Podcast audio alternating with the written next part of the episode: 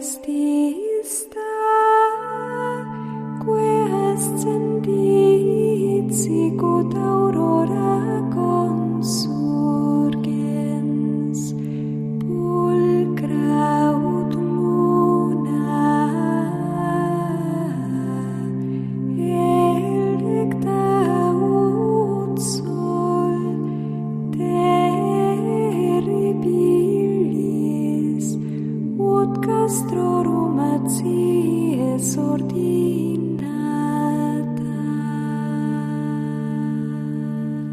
Comienza Sor Ángela María, Madre y Maestra, dirigido por el Padre Sebastián Moreno.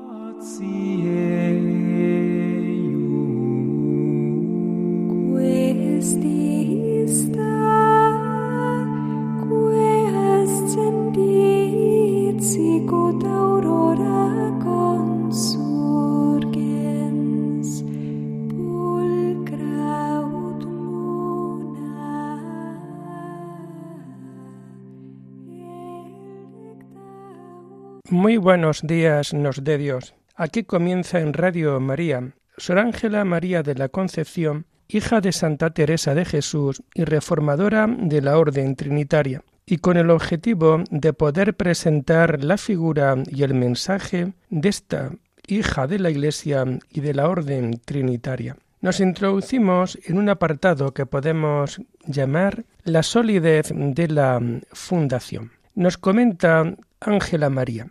Mucho deseo el ver las constituciones confirmadas e impresas, porque parece que hasta ver eso conseguido está todo en embrión. Esto es lo que comunicaba Sor Ángela de la Concepción a Fray Fernando de Álava en Roma en septiembre de 1684. Unas constituciones basadas en la regla primitiva y que ya se observaban en el convento por el expreso deseo de la fundadora. Para ello, van a contar con este fraile trinitario en Roma y con el padre Antonio Olivera en España. El padre Fernando de Álava tuvo que trabajar varios años para conseguir las constituciones en Roma, y así el día 22 de febrero de 1685, mediante un breve, el Papa Inocencio XI aprobó las constituciones de la recolección, tan deseadas y esperadas por la fundadora y la comunidad de El Toboso.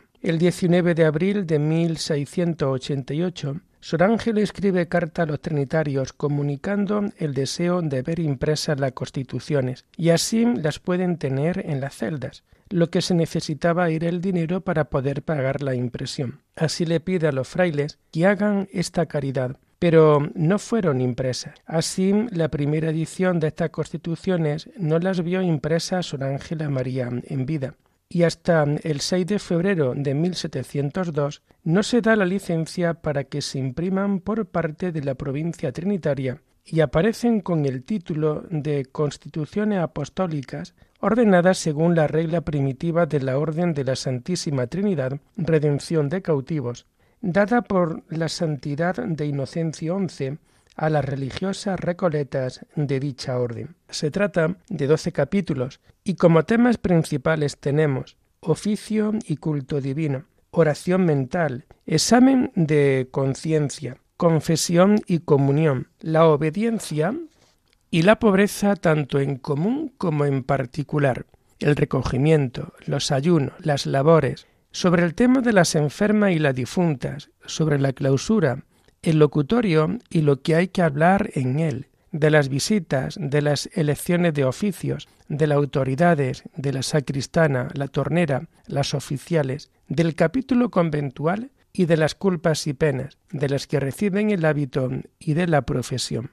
Esta comunidad era muy elogiada por todo aquel que la conocía. La recolección fue favorecida por continuas vocaciones, hasta el punto de que al poco más de un año de la fundación había ya veinticuatro monjas en el convento. Y como nota característica sabemos además de las profesiones que la primera muerte fue el 25 de mayo de 1685 de Sorágueda María de San Juan de Mata, y que había profesado el año anterior. La Iglesia era fundamental para la próspera vida de la comunidad.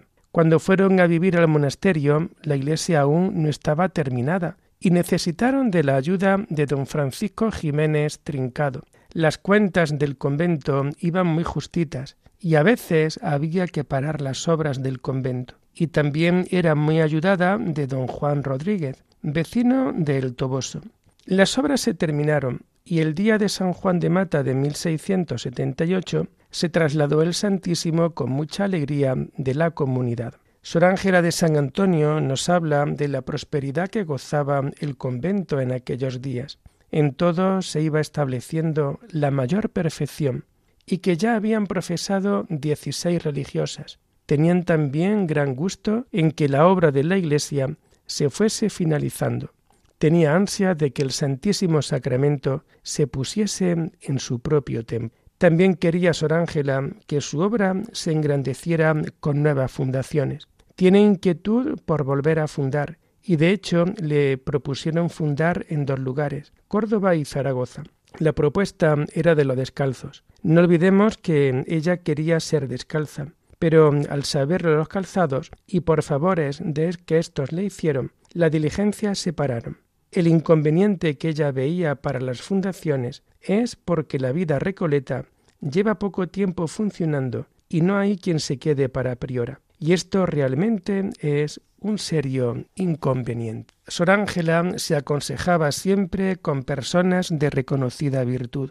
Entre estas personas tenemos el carmelita descalzo Fray Francisco de Jesús María, de Medina del Campo. Él le dice en una carta con fecha 20 de julio de 1681 que cuide el camino de la humildad y de las demás virtudes. También le previene de que actúe con mucha cautela y que profundice muy bien en las razones que le mueven a las nuevas fundaciones. Al final, Sor Ángela no se dedicó a seguir adelante, y estas iniciativas quedaron postergadas, pero no olvidadas. También hubo otro intento de fundación en Molina de Guadalajara, pero no se llegó a hacer por falta de apoyo de los calzados.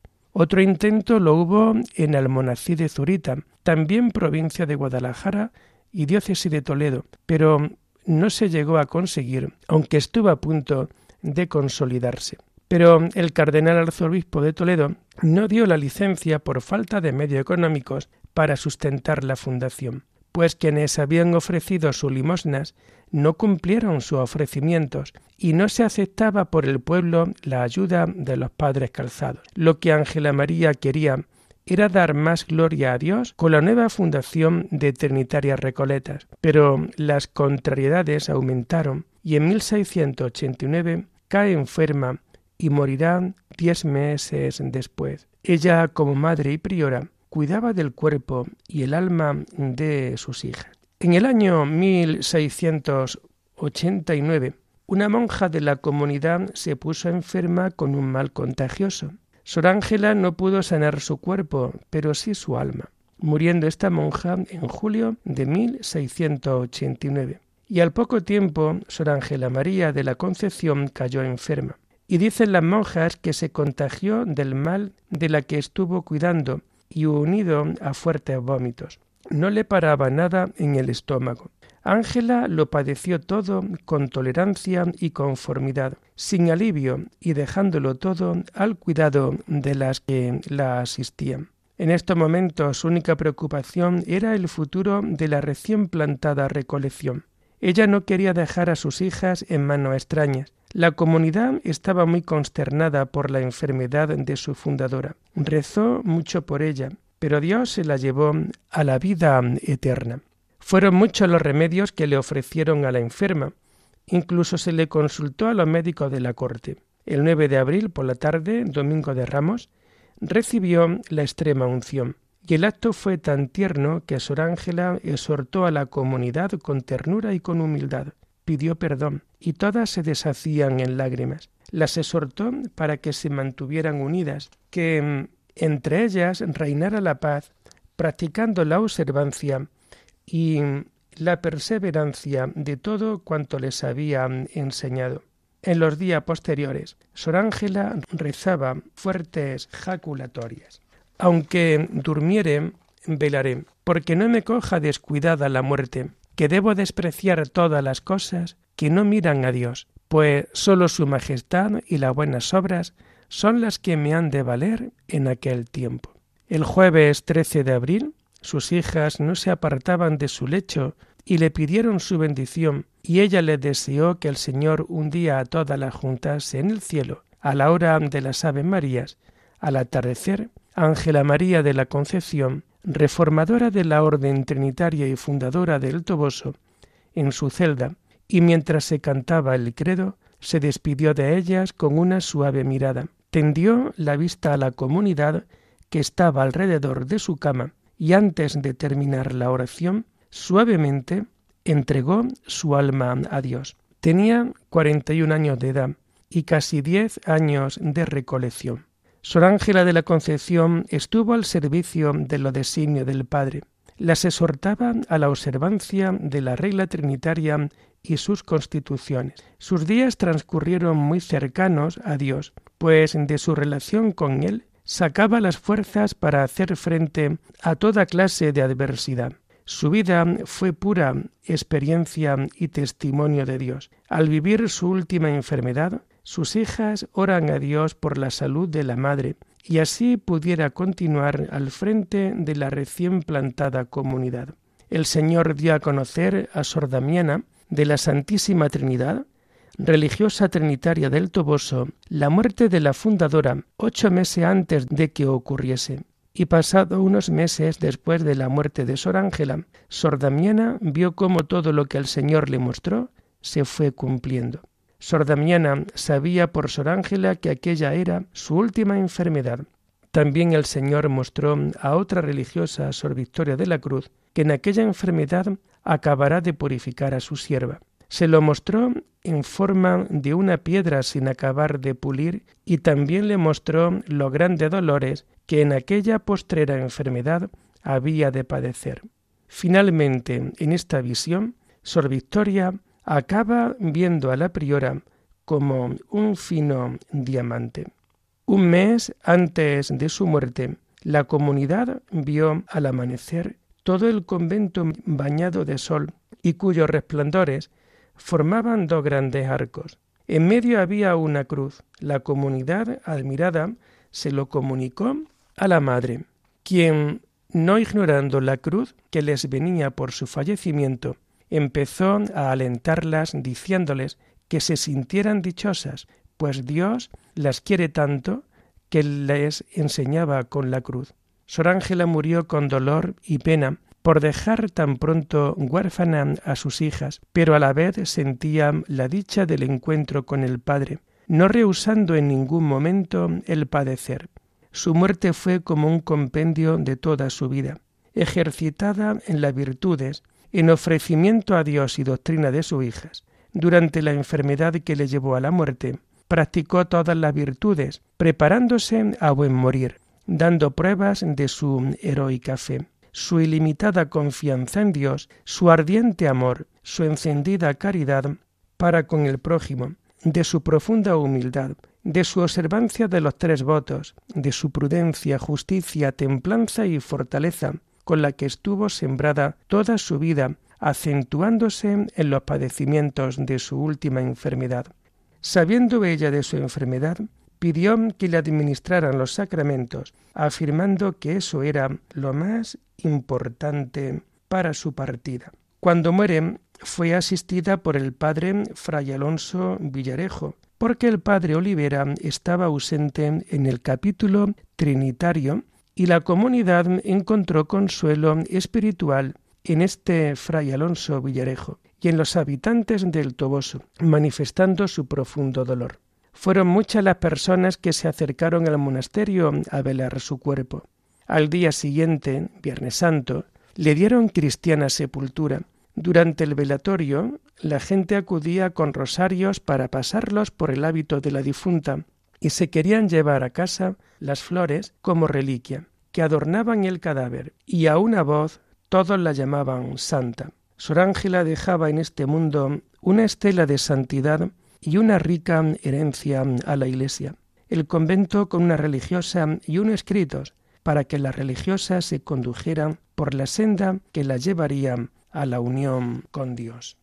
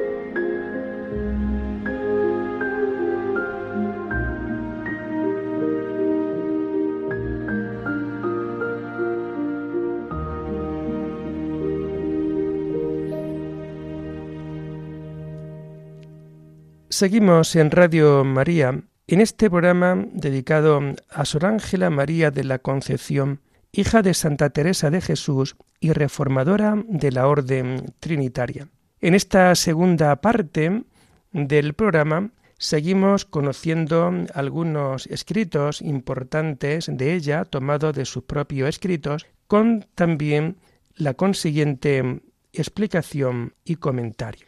Nos comenta ella en el libro de la autobiografía. Bien sabe, Señor, mi deseo. Yo te lo ofrezco, y ya que eres para mí tan deseado, quiero recibirte con toda mi alma. Estamos dentro de un texto dedicado al tema eucarístico, al tema de la Eucaristía. Su deseo, y ella lo ofrece, nos comenta Ángela María de la Concepción, es que eres para mí tan deseado que quiero recibirte con toda mi alma. Ella recibía realmente la comunión. Cuando estuvimos viendo programas atrás el horario de dicha comunidad, veíamos cómo las vísperas del día de misa, había misa los domingos, más luego dos días en tres semanas, la recreación era suprimida, con el objetivo real de poderse preparar la comunidad a recibir la comunión con profundidad y con mucho respeto. Bueno, pues hoy, en este libro de la autobiografía, Ángela María nos vuelve a recordar para cada uno de nosotros cómo el Señor es tan deseado que quiere recibirle con toda el alma.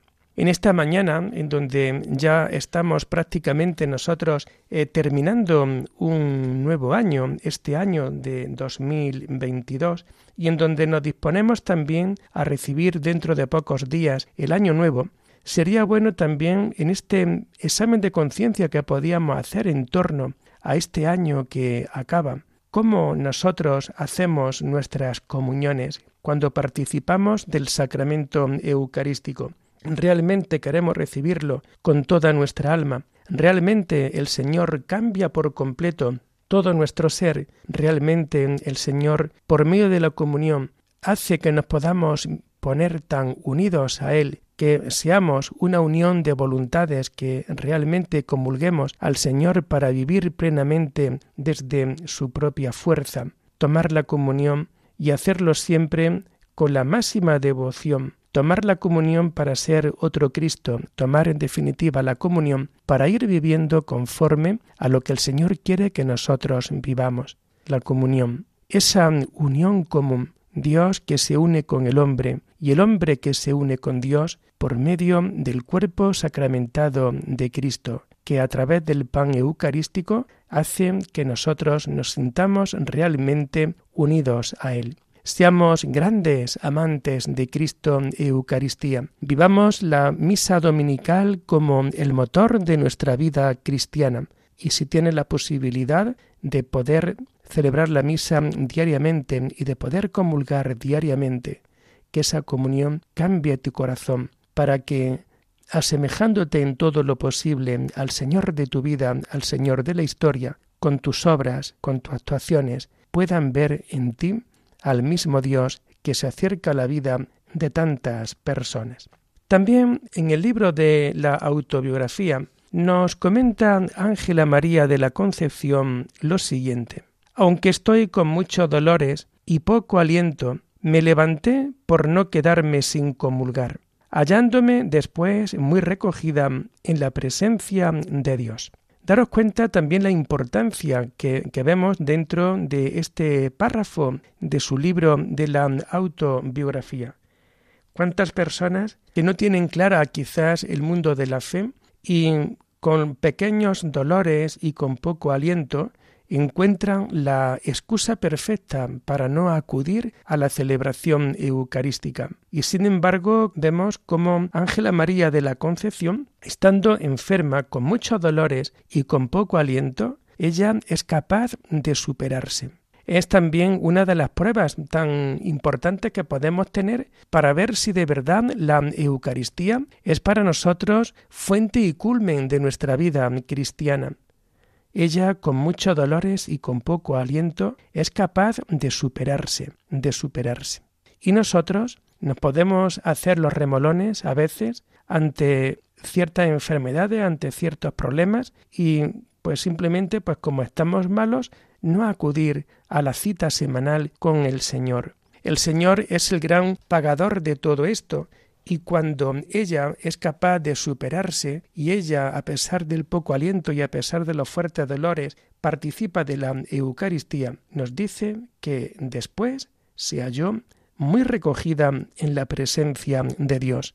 Dios es un buen pagador y realmente cuando nosotros tomamos la comunión y nos unimos realmente a Él, no podemos olvidar que tomar la comunión es también vivir el cielo en la tierra, porque el mismo Cristo viene a tu corazón y tú te quedas también como sagrario, como tabernáculo, donde el Señor mora, como ella también, muy recogida, siente la presencia de Dios. Y por tanto, de seguro que en la medida en que nosotros nos damos, nos esforzamos precisamente para ello, también podemos estar muy recogidos y en ese santo recogimiento entrar en íntima comunión con el Señor.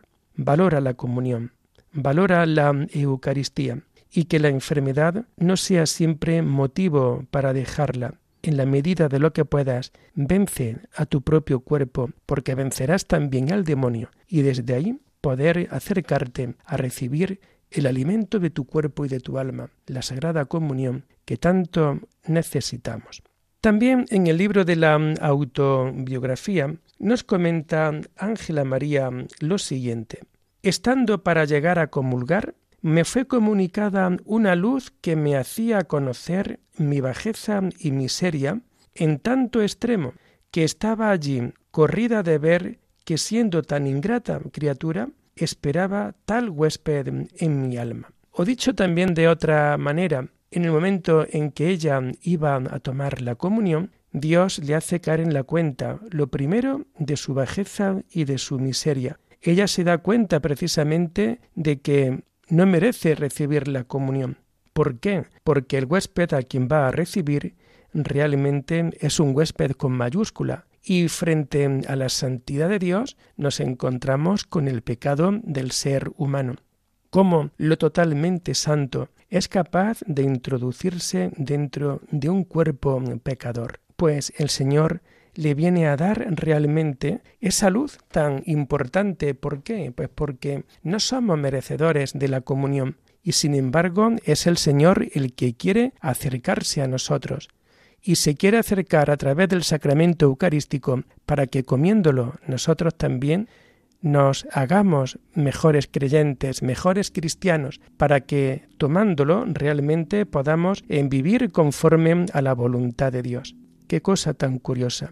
Dios se hace humano para que el ser humano se haga divino. Y esto nos lo prueba, nos lo deja muy bien claro la Sagrada Comunión. Y el último punto que vamos a mm, comentar en esta mañana lo vamos a tomar también del libro de la autobiografía. Nos dice Ángela María, al punto que recibí a Su Majestad, me quedé con un recogimiento tan quieto que parecía no había división entre Dios y el alma, sino que todo era uno. Podríamos hablar de este matrimonio espiritual. Podríamos alcanzar en, a través de este texto cómo ella era tan capaz de recibir la comunión dentro de sí que realmente con ese recogimiento, con ese amor, con esa devoción, parecía que no había división entre Dios y el alma. Y es que realmente la comunión hace esto dentro de nuestra vida, nos une. Seamos conscientes cada día que recibimos la Sagrada Comunión de introducirnos dentro de nuestro interior. Demos gracias a Dios, que seamos conscientes de lo que estamos recibiendo, que no creamos que porque tomemos la comunión y cuanto antes nos alejemos de la Iglesia sin pararnos a dar gracias al Señor por quien hemos recibido, eso no puede ocurrir dentro de nuestras vidas. En esta mañana, ya terminando este año de gracia del Señor, este año de 2022, yo te invito a que tu última comunión en este año,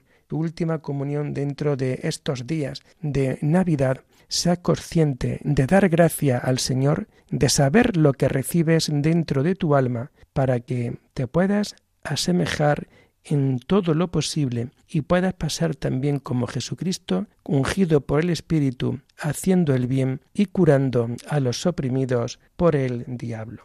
Y lo dejamos aquí por hoy, invitándoles a seguir en este programa el lunes que viene de la semana próxima. Ya estaremos estrenando el nuevo año porque será, si Dios quiere, el día 2 de enero y así poder seguir conociendo a nuestra querida Ángela María de la Concepción. Alabada sea la Santísima Trinidad, sea por siempre bendita y alabada.